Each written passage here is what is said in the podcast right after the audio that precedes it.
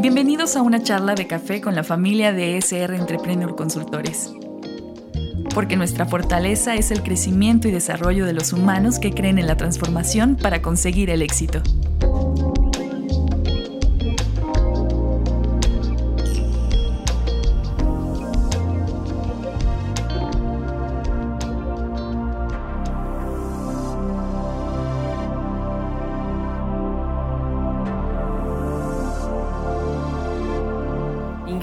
Qué a las personas les cuesta mucho entender la parte de la vida abundante? Y sobre todo la parte de la abundancia, ¿no? Como tal. Vida abundante pues, es un concepto que nosotros desarrollamos, pero ¿por qué a las personas se les complica mucho, sobre todo en la cultura en la cual vivimos, entender la abundancia desde el punto de vista cuando nosotros vamos a las empresas, ¿no? Porque digo, al fin y al cabo, estos aprendizajes son de la vida. Pero he notado que cuesta aprender la parte de la abundancia o el concepto de la abundancia? Híjole, es una pregunta bien complicada y fíjate que eh, normalmente todos tenemos ese problema. Y yo creo que tiene que ver con, bueno, entre muchas situaciones con tres cosas principales. Uno, que no identificamos nuestro propósito de vida de forma clara. ¿Sale? Lo que los japoneses llaman ikigai. Eh, tu razón de ser, tu razón de existir, tu motivo de vida. Dos, que no trabajamos en nuestros dones personales, que incluso tiene que ver un poquito con, la autoestima, con el que tanto te, te aceptas o te valoras. Y por otro lado, ¿qué tanto comprendes tu rol en la vida? Es decir, la mayoría de las veces siempre pensamos que tenemos un destino y que no importa qué hagamos, se va a cumplir. Cuando en realidad ese destino es más un plan de estudios, que más adelante si quieres lo profundizamos, pero eh, lo volvemos tan cuadrado que pensamos que el destino es algo que me va a suceder no importa cuánto me esfuerce o cuánto no me esfuerce.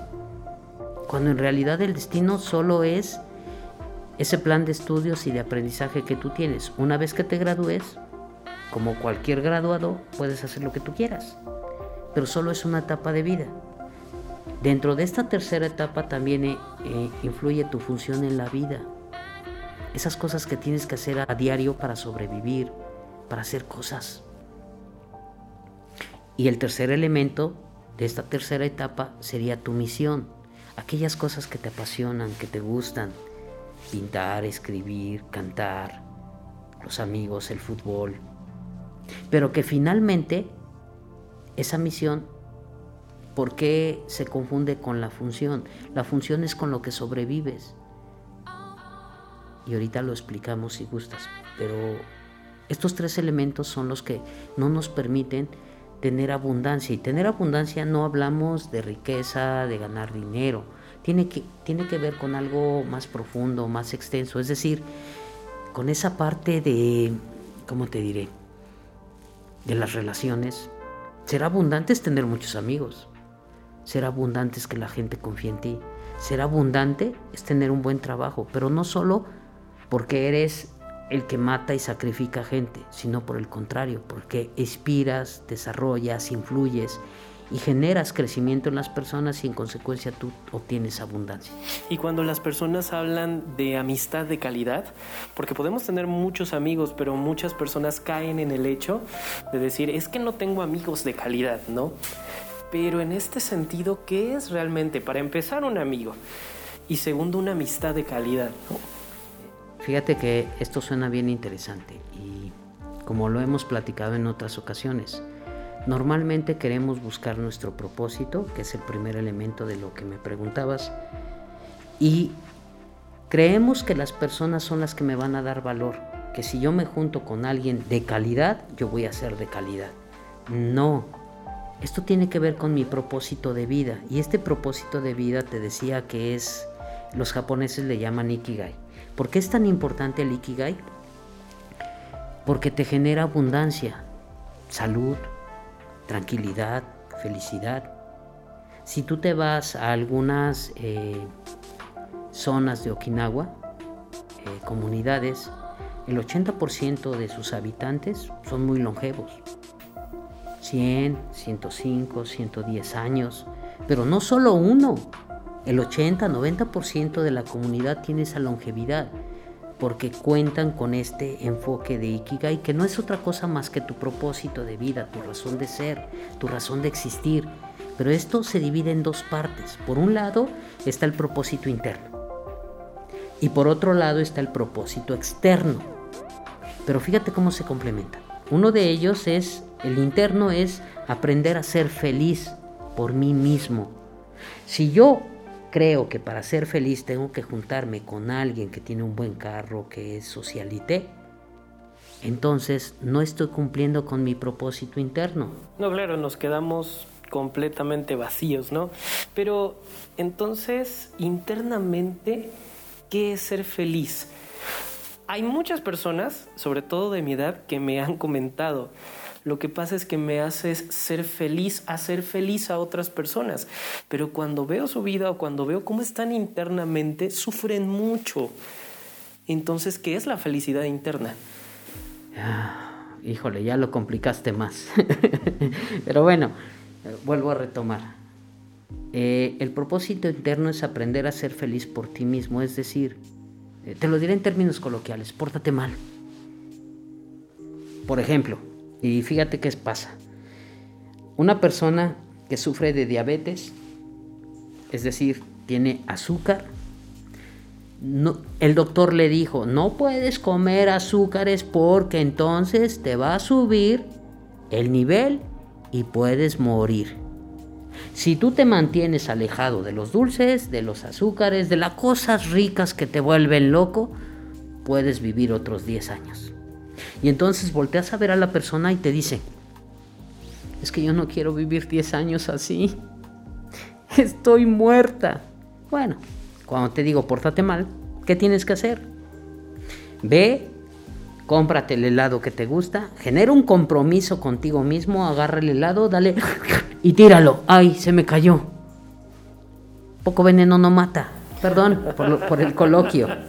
Pero pero entonces aprendes a ser feliz por ti mismo, porque ¿de qué sirve vivir 10 años limitado con una limitación mental, emocional, física? Busca una forma de equilibrio. Y por decir, hacer cosas que para la sociedad no son responsables, no estaríamos cayendo en una falta con nosotros mismos o con nuestras políticas.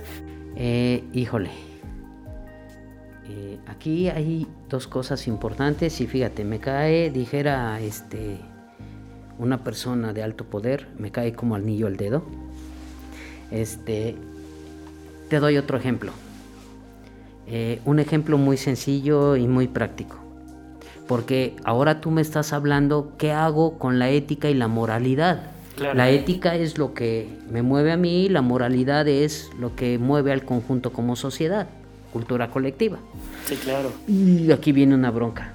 A mí me gusta ver en pelotas la tele en la sala de mi casa. ¿Qué pasa si alguien se asoma?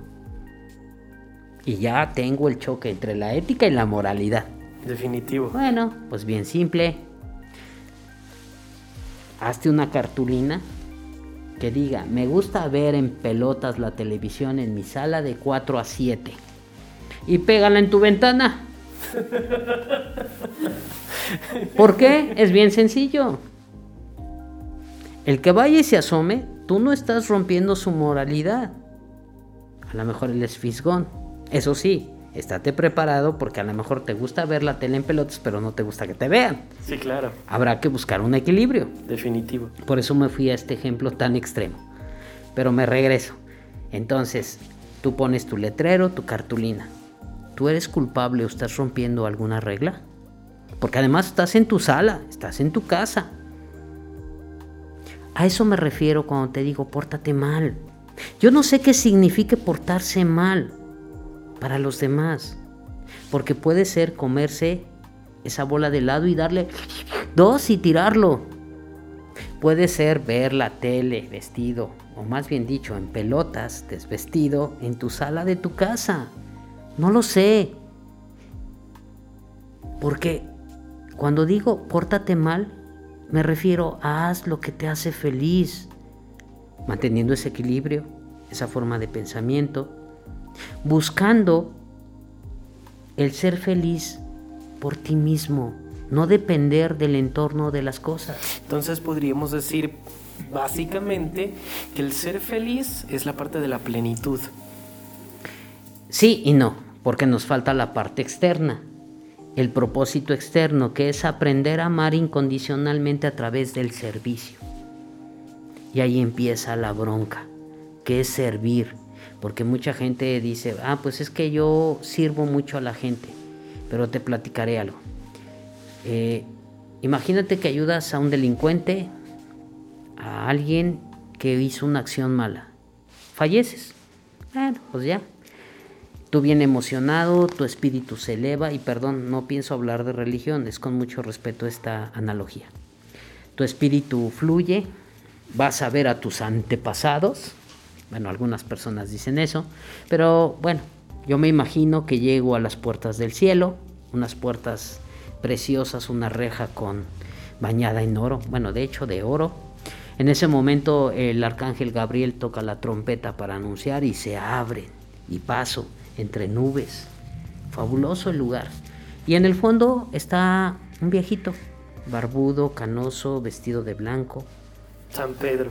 San Pedro. Y me dice, nombre. Eh, yo volteo, no, pues soy el único en la fila. No hay fila, ¿verdad? Bueno, Omar Serrano Mora. Eh, asunto, pues me morí. ok. Este, bueno, pues déjame ver si estás en el libro de la vida. Empiezo a ojear, ojear, ojear, ojear, ojear. ¿Y qué crees? No estoy. Chin. Y le digo, oye, a ver, a ver, San Pedro, ¿cómo, dediqué mi vida a servir. Eh, a ver, espérate. Sí, pero eso no es culpa de Dios. Y ahorita te lo voy a aclarar más adelante. Primero te escucho. ¿Qué onda? No, pues es que, San Pedro, ¿es injusto?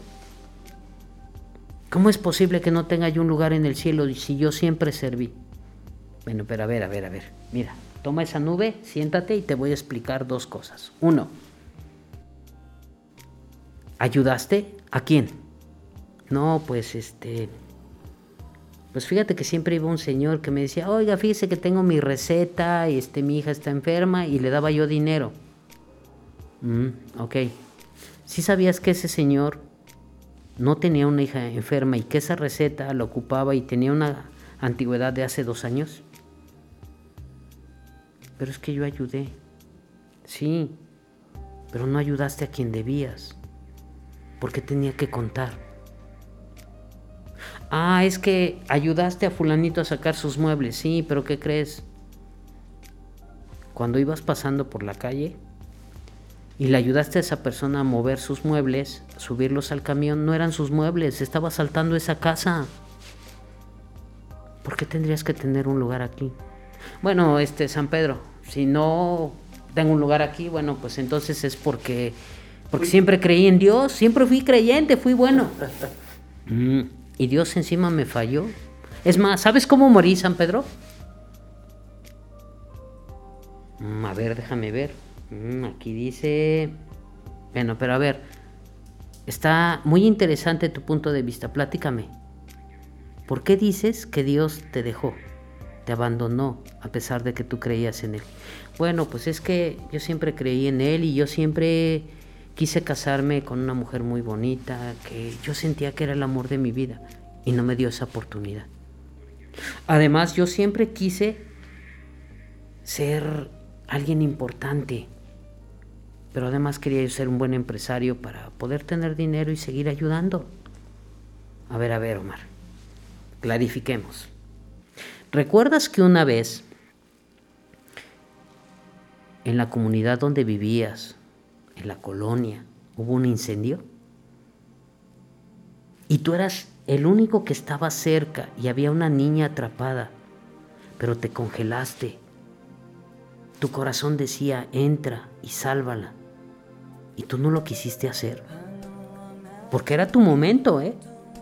Y esperaste como cinco minutos y en ese momento llegó otra persona, agarró una cobija, la mojó, se la puso encima, fue y salvó a esa niña y todo el mundo no solo le aplaudió, le agradeció y a partir de ese momento él cambió su vida. ¿Qué crees? La oportunidad era para ti, pero dejaste que el Padre de las Desgracias, que el miedo te influyera y ya no pudiste hacerlo. Pero tuviste tu oportunidad, Dios no te falló. Mm, bueno, y en lo demás, muy simple. ¿Te acuerdas de esa muchacha que realmente conociste y que hizo que tu corazón palpitara y casi se te saliera? Fíjate, era la mujer de tu vida. Pero tú pensaste que no eras lo suficientemente alto, que no eras lo suficientemente fuerte, que no eras lo suficientemente guapo, que no estabas a su altura. Te menospreciabas a ti mismo. Esa muchacha estuvo durante tres años soltera, esperando que te animaras a decirle lo que sentías. Después de tres años se cansó. Y entonces llegó otro chaparrito que tú decías, oh, si yo fuera mujer no me casaba con él. Ella se casó con él. Dios te falló. Por último, ¿recuerdas que un día soñando tuviste la idea de un negocio, pero además soñaste un número? Pero en lugar de levantarte, anotarlo, para recordar tu sueño, ¿tú preferiste darte la vuelta y seguir durmiendo? Dime, ¿Dios te falló? ¿Creías en Dios? Y de verdad muchachos, eh, si trabajamos en nuestros siete dones, podemos entender mejor esto. Pero, pero fíjense cómo funciona esto. Eh, continúo con, con el cuento, ¿no? Y entonces pues estoy sentado en mi nube y digo, qué poca. Y me dice San Pedro, bueno, entonces, asunto, este, pues ya le dije que me morí pero ahora no sé dónde está mi lugar. No te preocupes, yo te voy a ayudar, acompáñame. Vamos a otra nube, aprieta un botoncito, bueno, otra nubecita, se abre un ascensor. Está un personaje que sale y le dice, ¿a dónde, señor? Abajo. Y yo le digo, no, ¿cómo, cómo? No, espérame. Si de verdad el que me falló fue Dios. Es más, morí creyendo en Él con la esperanza de que Él me iba a salvar. ¿Qué nos recuerda San Pedro? Morí por una inundación. Yo creía tanto en Dios y que Él me iba a salvar. Y aquí estoy. Mm, ¿Qué crees? También en eso estás equivocado. No, San Pedro, no es posible, sí. ¿Te acuerdas que mientras estaba lloviendo y empezó a subir el nivel del agua y donde tú nada más te levantabas en puntitas y ahí estabas temblando, se acercó una lancha y te dijeron, ven, danos la mano, porque va a seguir lloviendo y te vas a morir. Y tú dijiste, no, yo creo en Dios, Él me va a salvar. La gente se cansó de tratarte de convencer y se fue. Después de una hora, que ya no alcanzabas el fondo y tú estabas flotando y estabas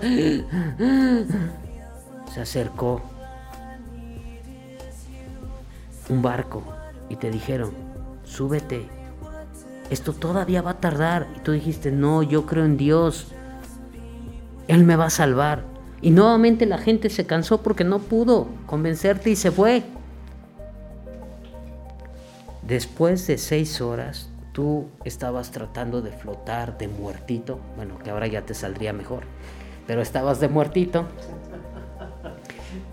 y llegó un helicóptero y te aventaron una escalera y te dijeron, mete tu brazo, tu codo y abrázate y súbete.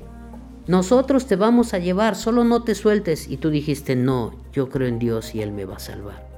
Por eso, San Pedro, veme y aquí estoy. Morí por creer en Dios. No, no, a ver, tranquilo. Dios sí te salvó, pero tú fuiste esterco y necio porque no comprendías el valor de la vida. No, San Pedro, yo creía en Dios y Él no me salvó. A ver, a ver, hijo, ¿se te hizo poco una lancha, un barco y un helicóptero?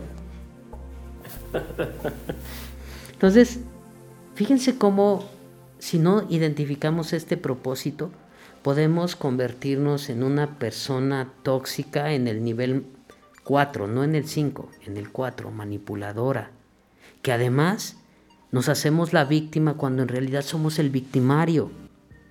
Si no clarificamos todos estos asuntos, entonces ese propósito que se divide en dos, aprender a ser feliz por mí mismo, siempre estoy esperando que alguien más me salve. Yo no digo que la fe sea mala. De hecho, el ser humano debe tener fe, esperanza, caridad y servicio, además de sus siete dones personales. Pero a lo que voy con esto es, cree en Dios. Es más, yo soy ferviente, creyente, pero no tengo que dejarle toda la chamba a Dios. Haz tu parte, ¿sale? Entonces, aprende a ser feliz por ti mismo. Y además, fortalécelo con ese propósito externo. Aprender a amar incondicionalmente a través del servicio. Y entonces, si puedes hacer esto, puedes construirlo.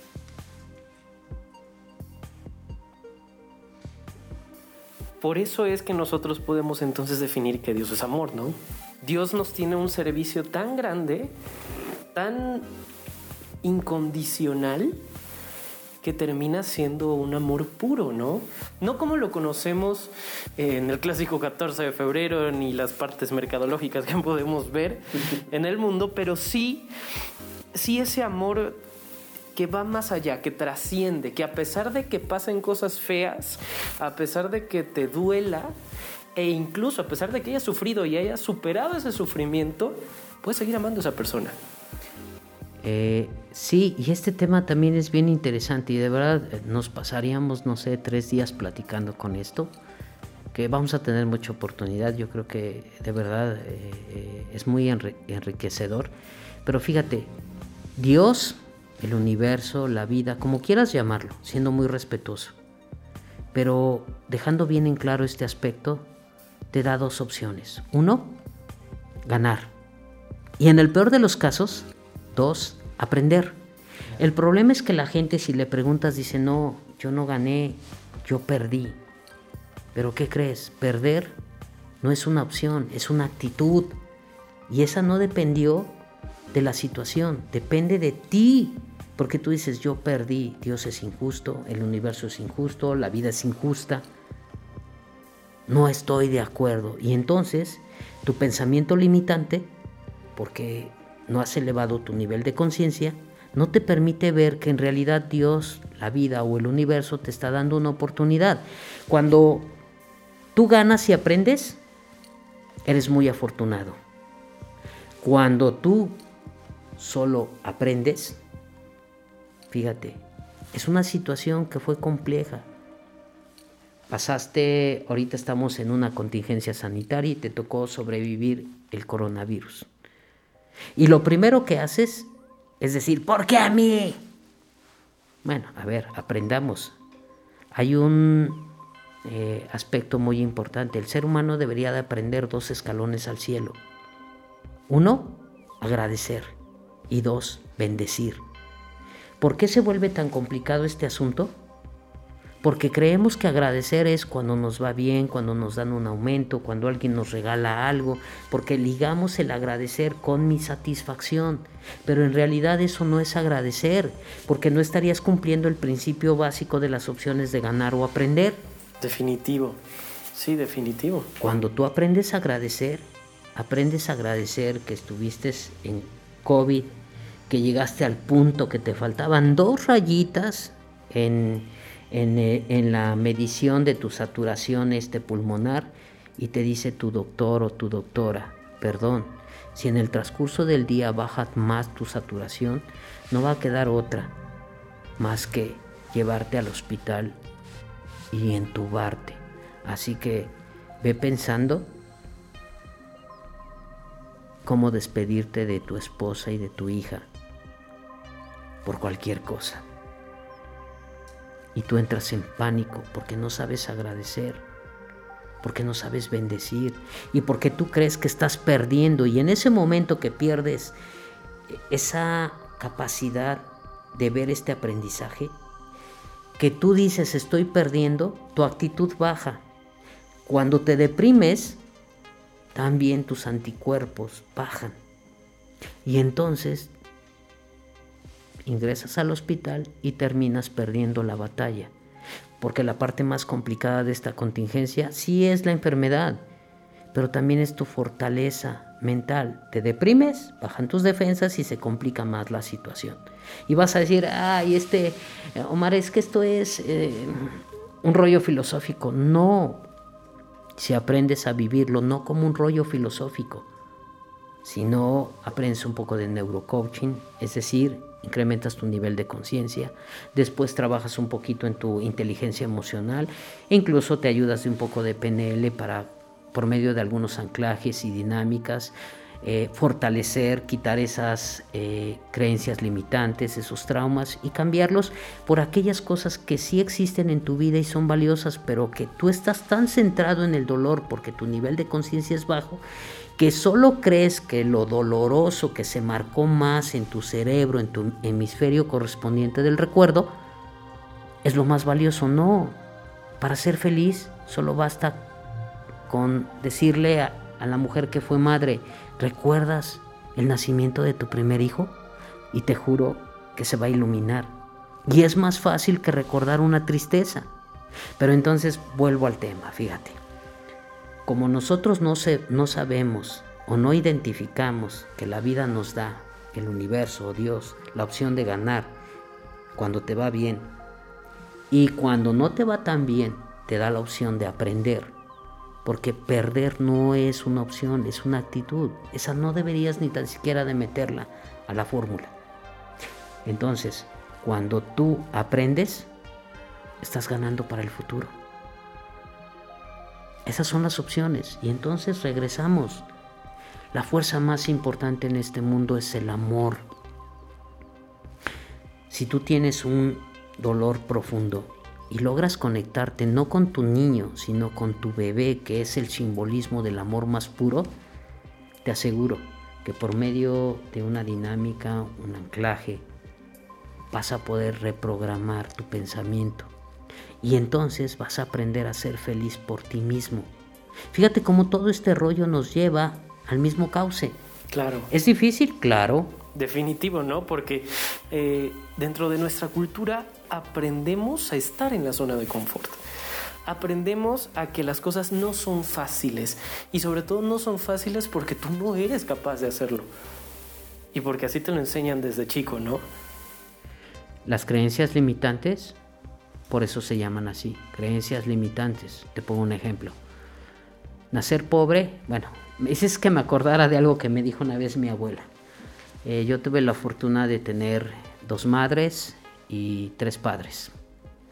Dos madres, mi madre y mi abuela.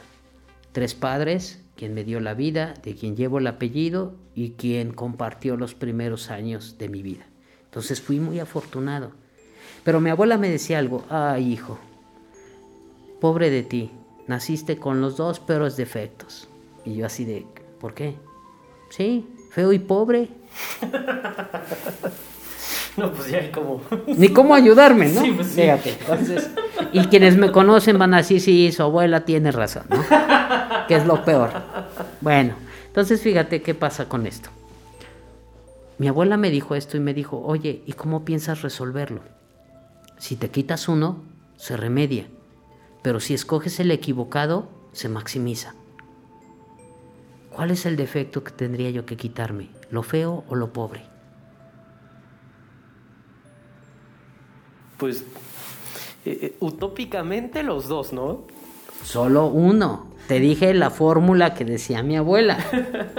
No seas idealista, sé realista. Claro, definitivo. Por muchas operaciones que te hagas, lo feo no te lo vas a poder quitar, pero sí puedes trabajar pues, para poder eh, no ser pobre.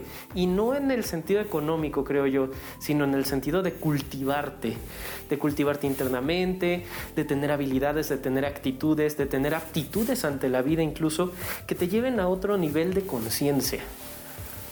Fíjate, diste en el clavo y, y fuiste muy asertivo en ese aspecto.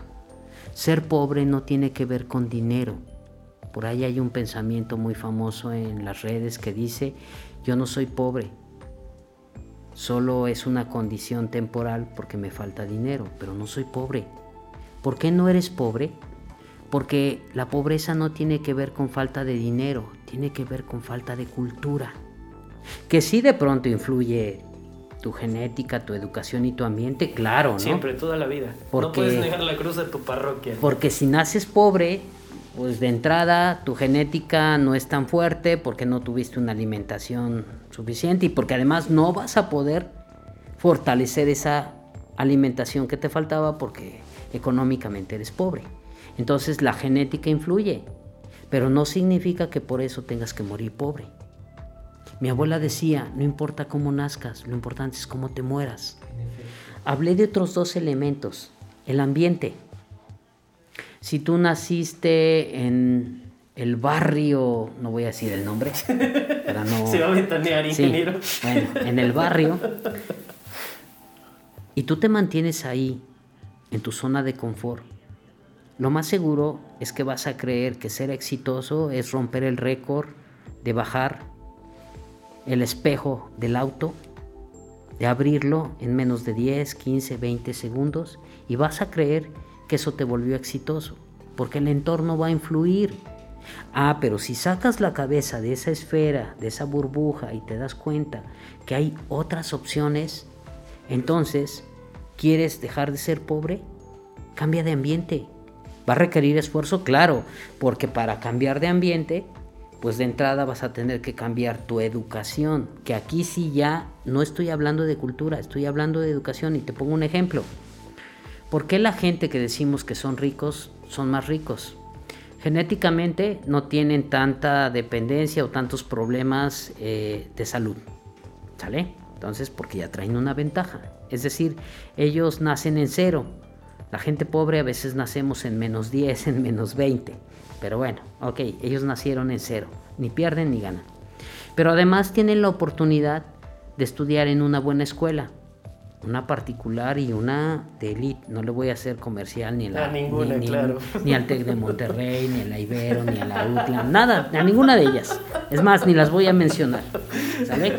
Porque además mm, ni se van a mochar, que es lo peor. En efecto. Pero bueno, fíjate, no es lo mismo la mentalidad de programación y de educación en una escuela pública te dicen no te preocupes, no pasa nada, en algún momento este, pues tú estiras la mano y se te va a dar.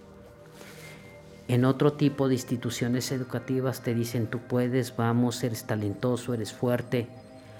Tú no eres un empleado, eres un líder, eres un emprendedor. Yo no sé, pero yo creo que si me lo repites mucho, sí me la creo. Sí, claro. Desde hacia Goebbels, ¿no? Mil mentiras más una se vuelven verdad. Claro. Y fíjate cómo influye la programación y el contexto y el ambiente y la educación. Bueno, entonces si junto estos tres elementos, pueden ser definitivos para incrementar, limitar mi riqueza. Porque iniciamos en el contexto de la pobreza.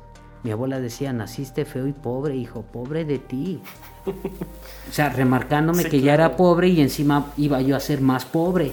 ¿Por qué? Por cargar esas dos condiciones. Entonces me dijo, ¿qué vas a hacer? No, pues quiero sacar una carrera. ¿Eso es suficiente?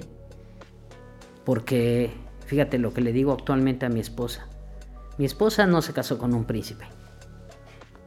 Y esto viene a colación con el tema que estamos hablando.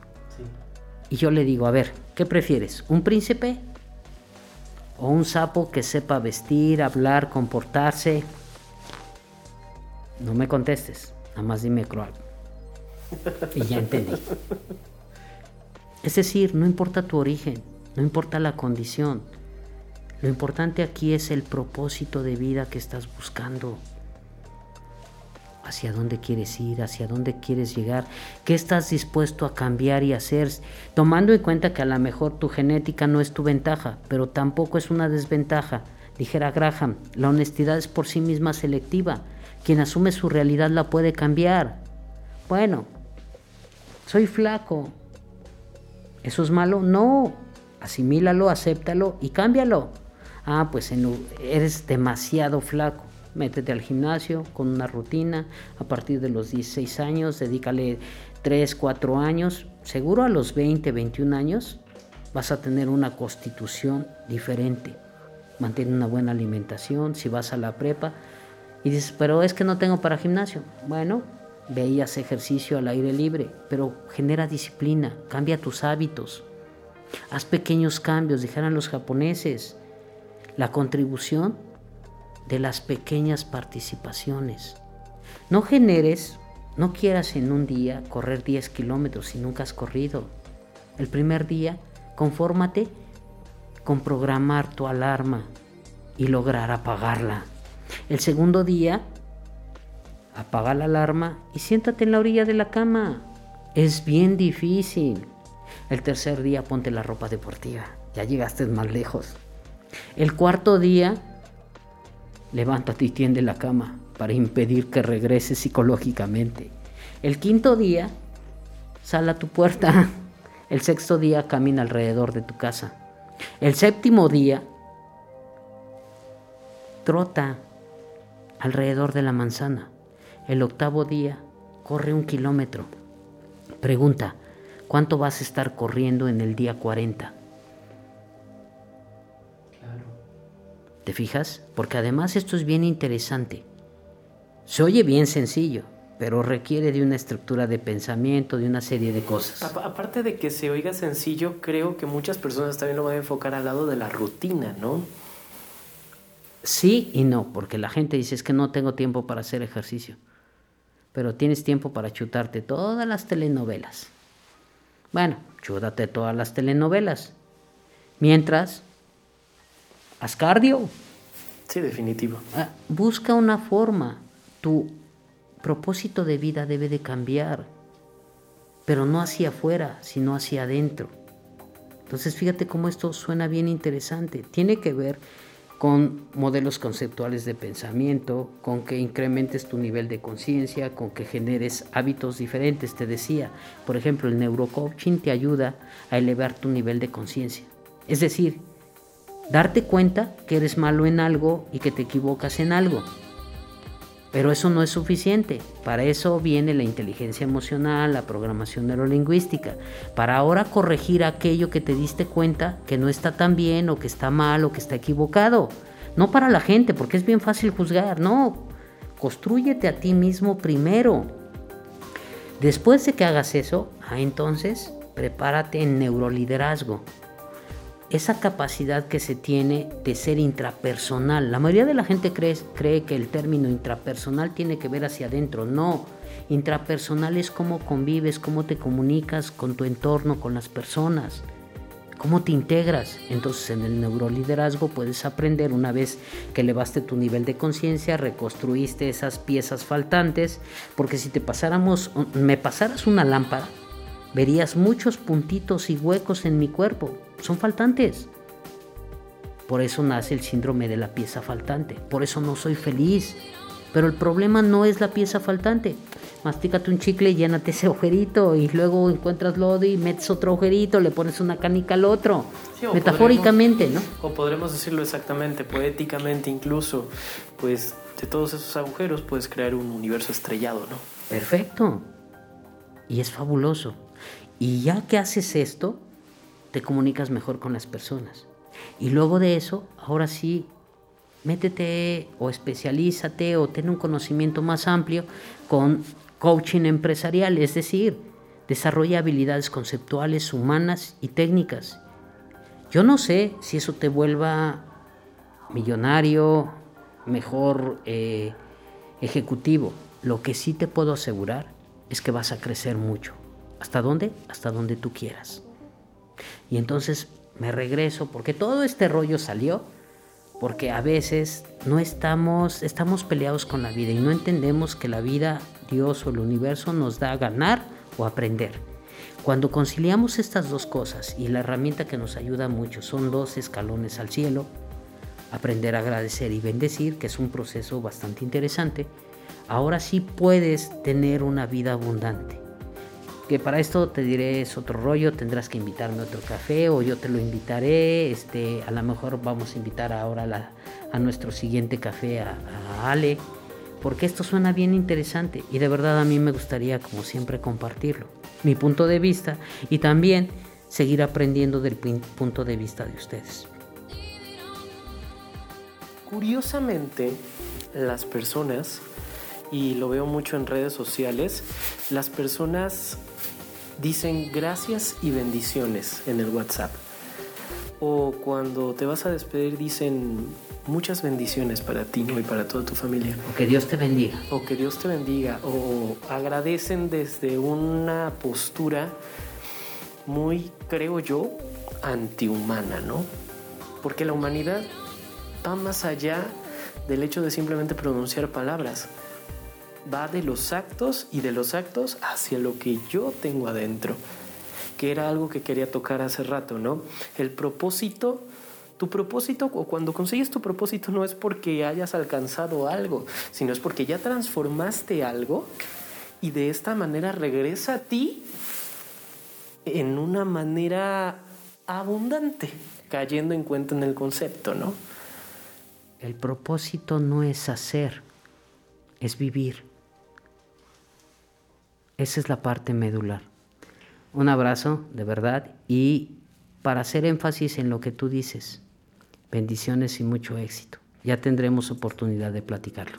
Bueno, muchísimas gracias a todos los que estuvieron conectados, escuchándonos hoy, pero sobre todo gracias por darnos este tiempo, ingeniero, porque en el despacho andamos corriendo, para arriba, para abajo, viendo cuáles son los pendientes que tenemos, que yo creo no nos damos un espacio para poder reflexionar sobre cómo dentro de toda esa vorágine de actividades que tenemos, darnos un pequeño espacio para poder reflexionar y sobre todo pues, lo que nos gusta hacer, ¿no? que es compartirlo.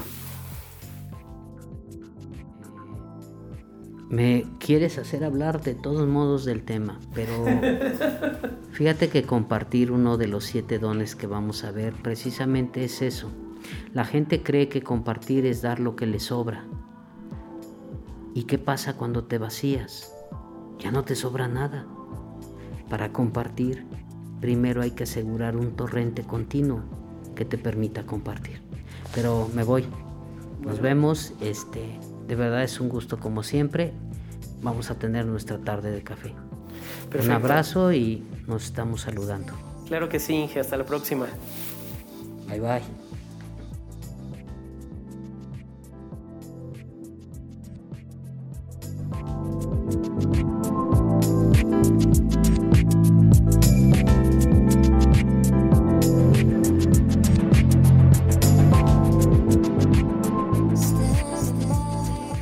Si crees que este podcast puede cambiarle la vida a alguien, compártelo y hagamos una red de crecimiento y desarrollo.